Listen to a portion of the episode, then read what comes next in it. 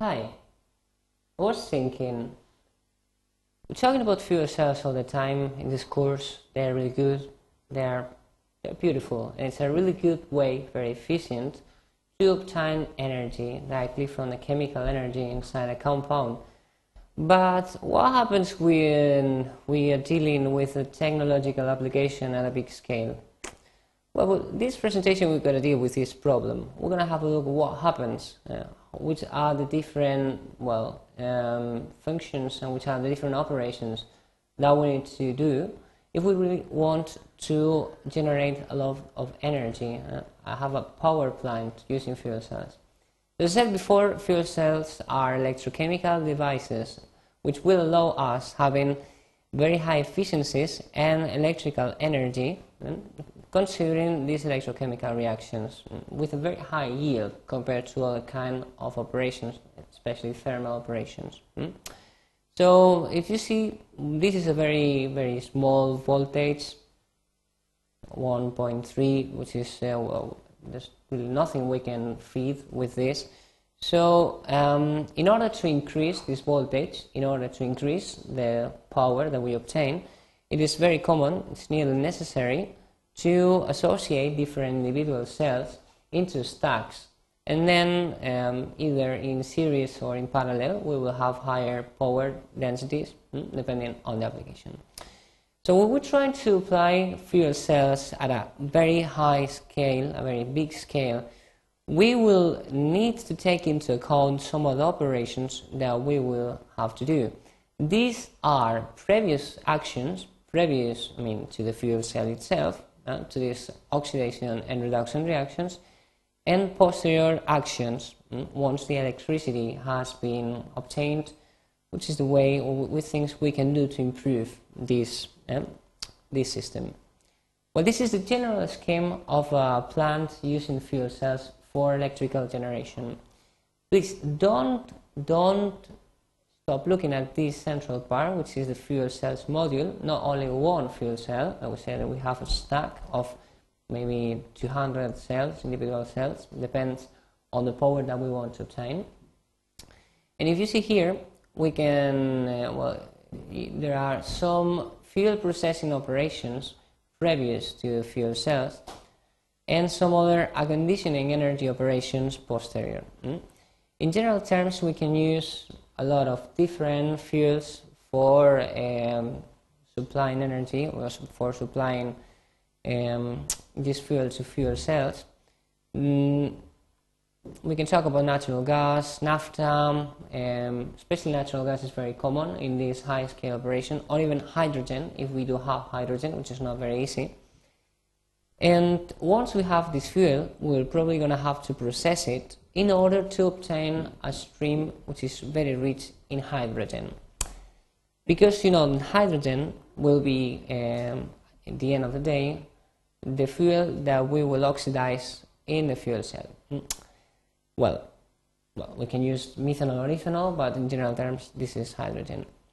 So we will require to do some operations to fuel processing before we can have a rich um, hydrogen stream and the heat, well, the extra or additional heat that we have in this um, exothermic reaction, which is the electrochemical reaction, well, we can use it at other parts of the plant, like by instance, as we will see in just a couple of slides, some of the processing operations uh, that are, well, energetically mm, not so good. Mm? So we can recover the heat and even use it for cogeneration, among other things. So what is fuel pretreatment? Uh, fuel pretreatment uh, basically consists of cleaning the original fuel, of reforming the fuel, and to further uh, convert uh, what we had previously into a very pure hydrogen stream. Basically, we need to have a high quality product, hydrogen, before we can use it in the fuel cell. And because, because we, in these operations at big scale, uh, it's very common to use natural gas, which comes from the pipelines. Uh, we don't know what the hell is this, which is the quality of this uh, natural gas, and then it's good if we can just ensure that it's quite clean. So we need to get rid of all these things before we can uh, use the fuel stream into the anode. Basically, carbon oxide and dioxide, sulfur oxides, nitrogen oxides, and even some carbon particles, which can poison the catalysts and even the electrolyte. So depends on which is the temperature and the fuel cell that we use. Um, this or the, the requirements of purity of these components will be one or another. And then we will have to consider uh, which is the balance cost, the cost balance that we have in the overall plan. But in general terms, if we use high temperature fuel cells, we will be able um, to have higher levels of impurities. And if we have low temperature fuel cells, we will be forced to have very pure um, hydrogen streams. So after fuel cleaning, which is uh, getting rid of all these uh, components that we saw in the previous slide, we will have to reform the fuel. Fuel reforming is probably the most important operation in fuel pretreatment, and it consists on of signing um, stream rich in hydrogen from the methane, which is natural gas, which is obtained uh, from the commercial pipeline.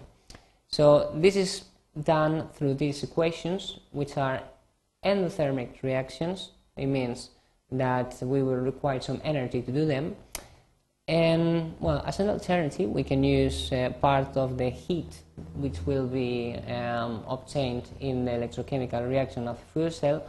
We will be able to use this heat into these equations, so uh, this, these reactions, so that the cost is decreased of the operation. There are several types of reforming, steam reforming, partial oxidation reforming, autothermic reforming, but the most important and the most common is steam reforming, which uses a water stream mm, to, well, perform these reactions. Yeah? Steam at high temperature. Well, indeed, and as I said before, we can reform anything, uh, basically any hydrocarbon, by the help of water in order to obtain um, hydrogen. So reforming can be either external if it's carried out outside the fuel cell or internal if it is carried out inside the fuel cell. This can only be achieved if the fuel cell is working at high temperatures. Why? Because, again, that is a very endothermic reaction. So we need to have very high temperatures here if we want this reaction to work properly. So apart from the reforming equations, there are other side reactions which can affect negatively uh, the way that reforming occurs, which can be the formation of methane or the composition of, of methane, or formation of some carbon um, carbon particles, which can again poison our electrolytes or electrodes. Hmm? So we need to take into account the different um, reactions and the temperature in order to select the proper conditions for carrying out this reforming in the fuel cell. So apart from cleaning and reforming, we need to make sure that the input stream to the anode for its oxidation has a proper uh, amounts of water, CO, CO2, and of course must be very clean.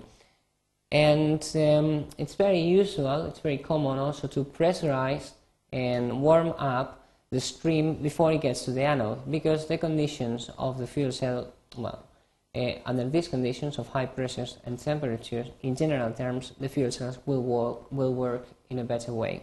and will obtain a better thermal efficiency. Um, this all were about um, like previous operation um, considering the fuel cell. But then we will have also to take into account the posterior applications, which are basically the treatment of the electricity that we obtain, which will be in the form of direct current, mm, because it will be just a very simple flow of electrons. So, in order to transport and storage this electricity, as you might know, it is important that we use alternate current. So, we will need to have a conversion in our plant hmm, before to um, get rid of the electricity. Um, well, just to finish with this uh, presentation, I'd like to show some of the flux or flow diagrams of the plants which are already induced to obtain electricity using fuel cells.